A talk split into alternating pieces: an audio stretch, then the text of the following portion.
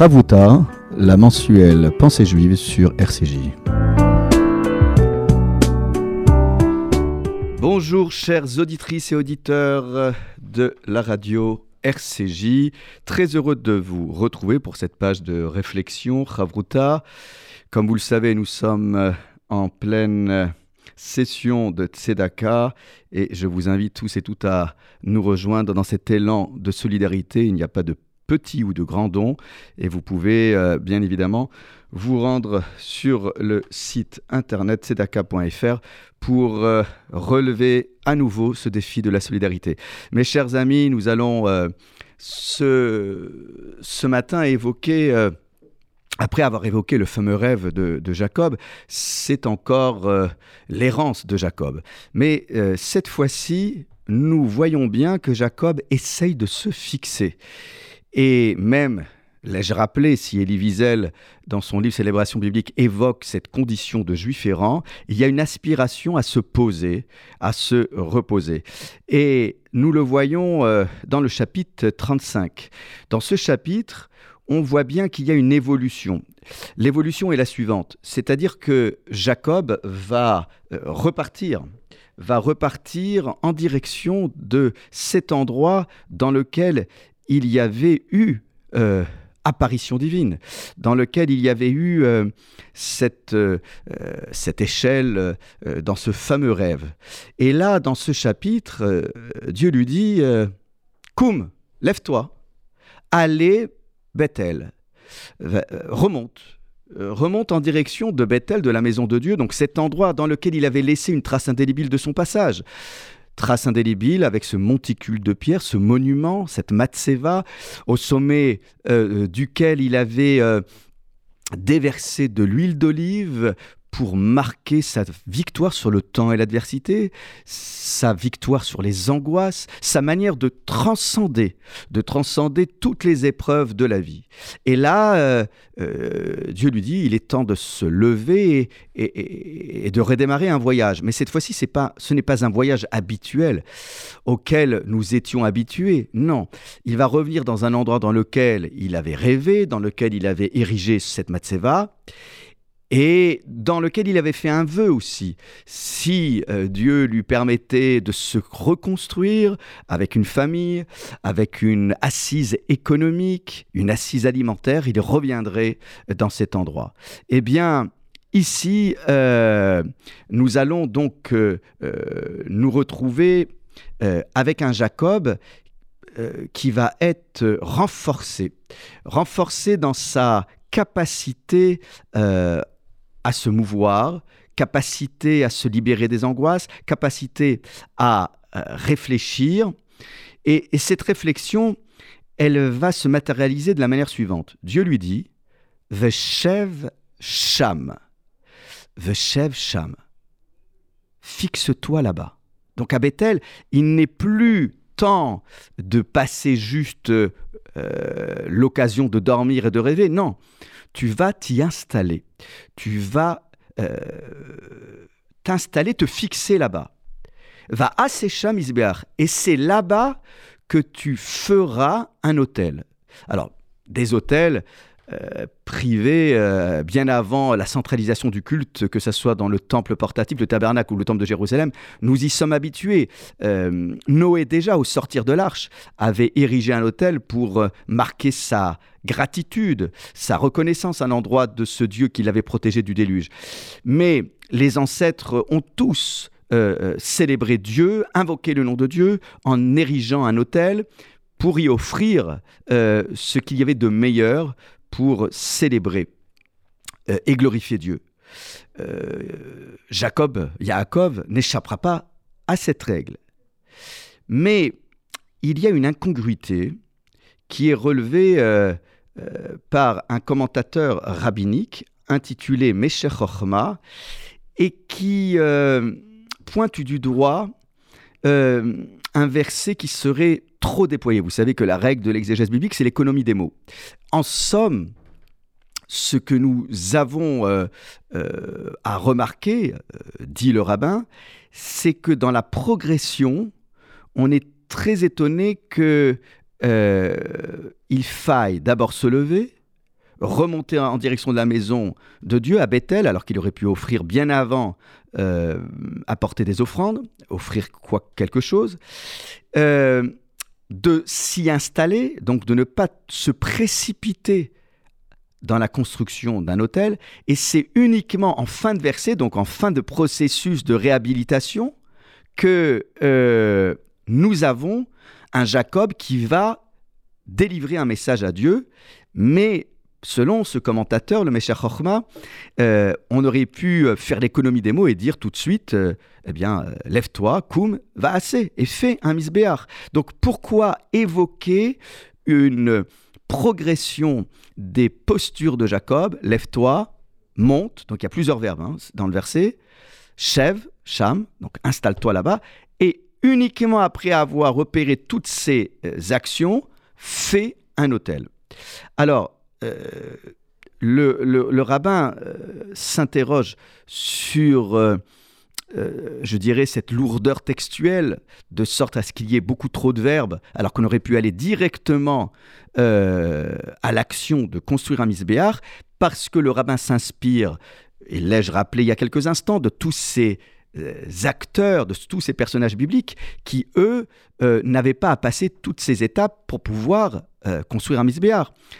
Si on regarde Abraham, notre patriarche, eh bien, Abraham, lui, euh, lorsqu'il s'agit euh, de construire un hôtel, le verset est beaucoup plus économe en mots. Vayet Aolo, il a planté sa tente.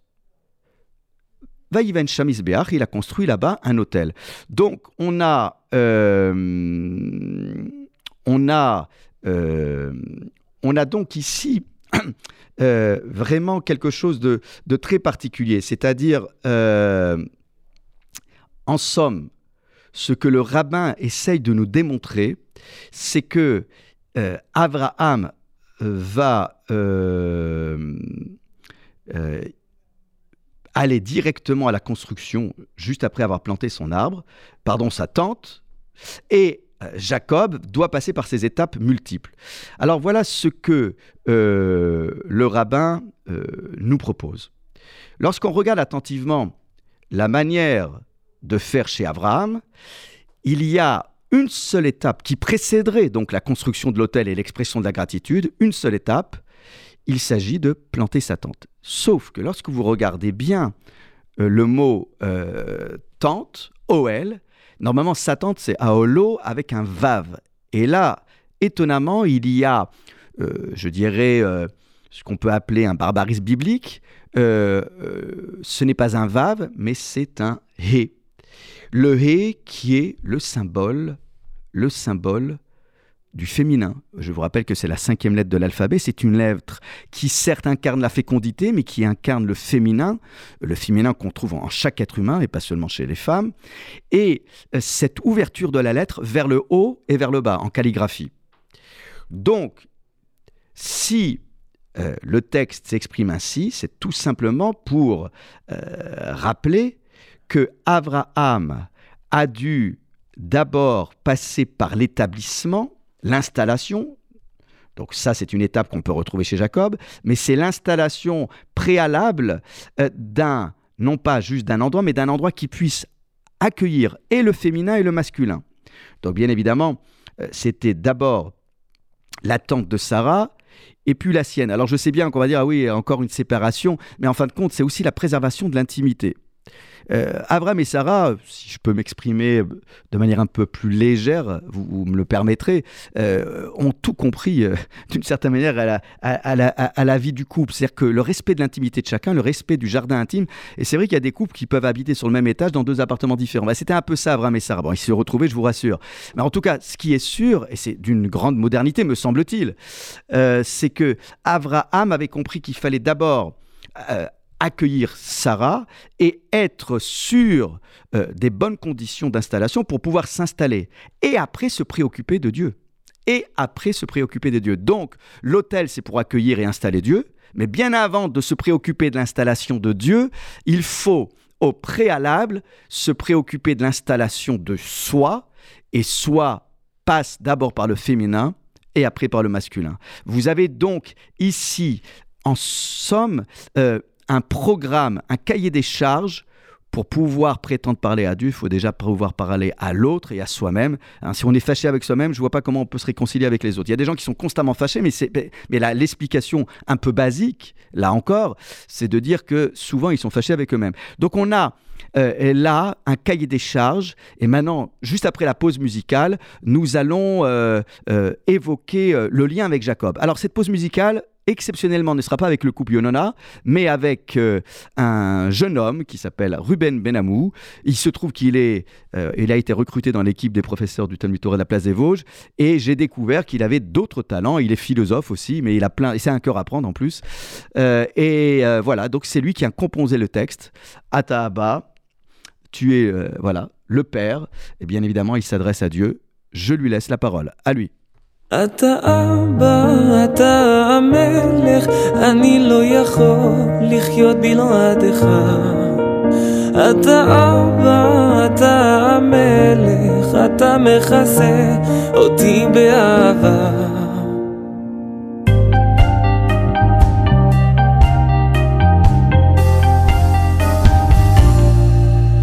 לי מילים יותר כדי להגיד לך כל מה שהייתי צריך להגיד לך, להגיד לך ואין לי כוח יותר כדי לקיים את כל הדרישות של רצונך, את כל הדרישות של רצונך. אבל בלילה ובחושך כל מבפנים עולר וחזק וצועק אל תוותר.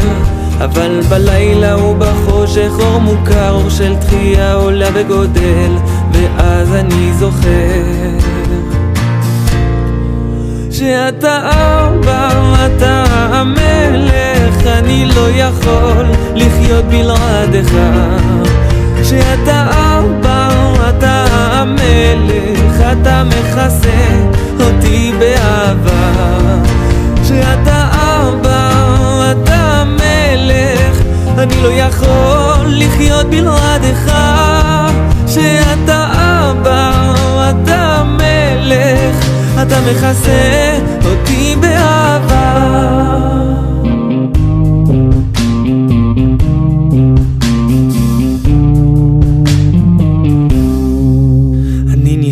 במעבר, הכל הופך להיות מסובך, והחושך הזה נשאר. התפילה שלי ריקה, והגילוי עוד לא קרה, אני לא מרגיש מקושר. אבל בלילה ובחושך כל מבפנים עולר וחזק וצועק, אל תוותר. אבל בלילה ובחושך אור מוכר של תחייה עולה וגודל, ואז אני זוכר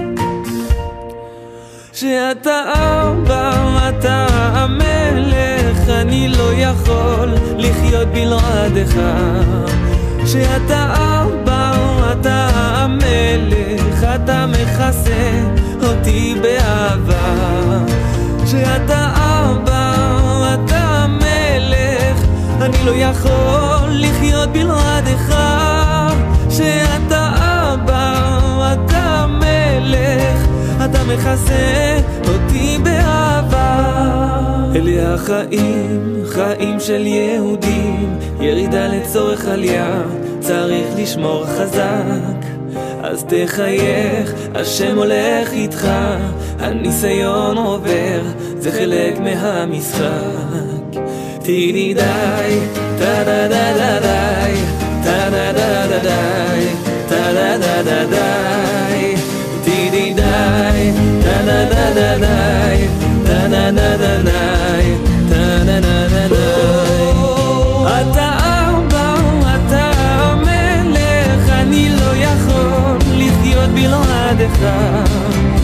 אתה המלך, מכסה אותי באהבה. אתה אבא, אתה מלך, אני לא יכול לחיות בלעדיך.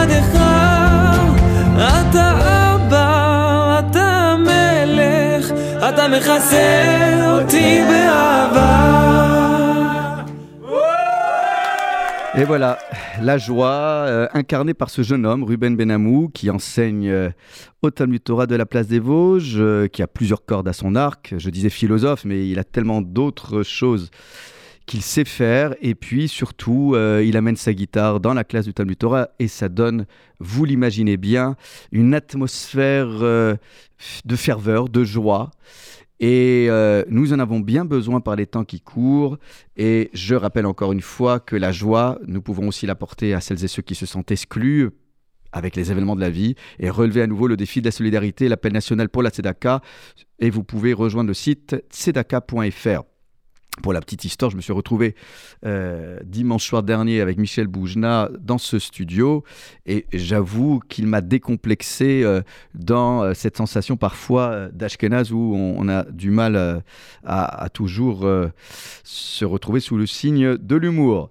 Alors, donc, nous avons, nous retrouvons Jacob, et je voulais donc conclure mes propos avec la passerelle que nous pouvons faire entre ce texte relatif à Abraham. Donc Abraham, avant d'installer euh, cet hôtel et d'installer Dieu, va chercher à s'installer et surtout à installer son épouse et lui-même et après installer Dieu. Et donc la, la, cellule familiale, le foyer, la maison est quelque chose de particulier. Vous imaginez bien que c'est totalement étranger à Jacob, puisque Jacob incarne la condition du différent. Donc, avec Jacob, il faut s'y prendre avec moult détails. Et c'est la raison pour laquelle, dit le Mesher Chochma, le rabbin, que ce verset est bien plus prolixe que le verset que nous avons lu à propos d'Abraham, parce que Jacob, alors Abraham aussi était un nomade, mais Abraham avait su tout de suite euh, comprendre comment s'installer dans des configurations qui lui permettent d'accueillir l'autre. Hein. C'était le champion de l'hospitalité avec Sarah. C'était des faiseurs d'âme. Jacob n'est pas dans cette, dans, dans, cette configuration à cause de son errance. Il est dans, non pas la sédentarité, mais un nomadisme exacerbé. Et c'est la raison pour laquelle, dit le rabbin, la Torah va insister sur la manière avec laquelle il doit prendre position dans l'espace. Koum, monte, euh, lève-toi, allez, monte. Et surtout, chef Sham, et installe-toi. Et si tu es installé, va Sécham. Donc là, le vav est un vav, non pas de liaison. Hein, c'est pas et, c'est de sorte que. C'est ce qu'on appelle un vav de finalité en exégèse. De sorte à ce que tu puisses faire là-bas euh, cet hôtel. Vous avez donc compris que euh, euh, il faut ne pas tomber dans le piège de la précipitation. Hélas, Jacob sera confronté encore à cette difficile mission d'installation et un drame va survenir dans sa vie. Euh, je ne l'évoquerai pas dans le cadre de cette émission, mais c'est bien évidemment euh, la confrontation avec les habitants de la ville de Shrem et surtout le fait que sa fille Dina soit violentée euh, et atteinte dans son honneur, sa dignité et son intégrité de femme. c'est un passage très difficile à, étudier et bien évidemment je n'ai pas la prétention de le faire dans le cadre d'une émission de radio. En tout cas, ce qui est sûr, c'est qu'on voit bien que cette opération d'installation, euh, elle, n'est pas aboutie euh, à terme, en tout cas pour le moment, puisque euh, là encore, le foyer est, ébranlé dans, sa, dans son intégrité avec cet événement dramatique. Voilà. Alors, pour conclure cette émission, euh, euh, puisque nous avons parlé d'installer Dieu, alors bien évidemment, encore une fois, je ne dis pas qu'il ne faut pas prétendre parler à Dieu, je dis juste que, au regard de ces commentaires, il faut déjà pouvoir parler à soi-même et à parler à, ses proches. Et on oublie, on oublie parfois. Alors maintenant, ce souvenir perpétuel de soi, ce souvenir perpétuel de, de ses proches, parfois on s'occupe plus des autres que de, des siens. C'est très compliqué et je n'ai pas la prétention de donner une leçon en la matière. Mais cette euh, question, et peut-être j'y reviendrai dans la prochaine émission, c'est la question de la shichera, la question de l'oubli. On est obsédé dans le, judaïsme par l'amnésie. Et donc on cherche constamment à réactiver une mémoire avec euh, plein de moyens, une mémoire olfactive, une mémoire visuelle, une mémoire auditive, une mémoire qui euh, éveille tous les sens.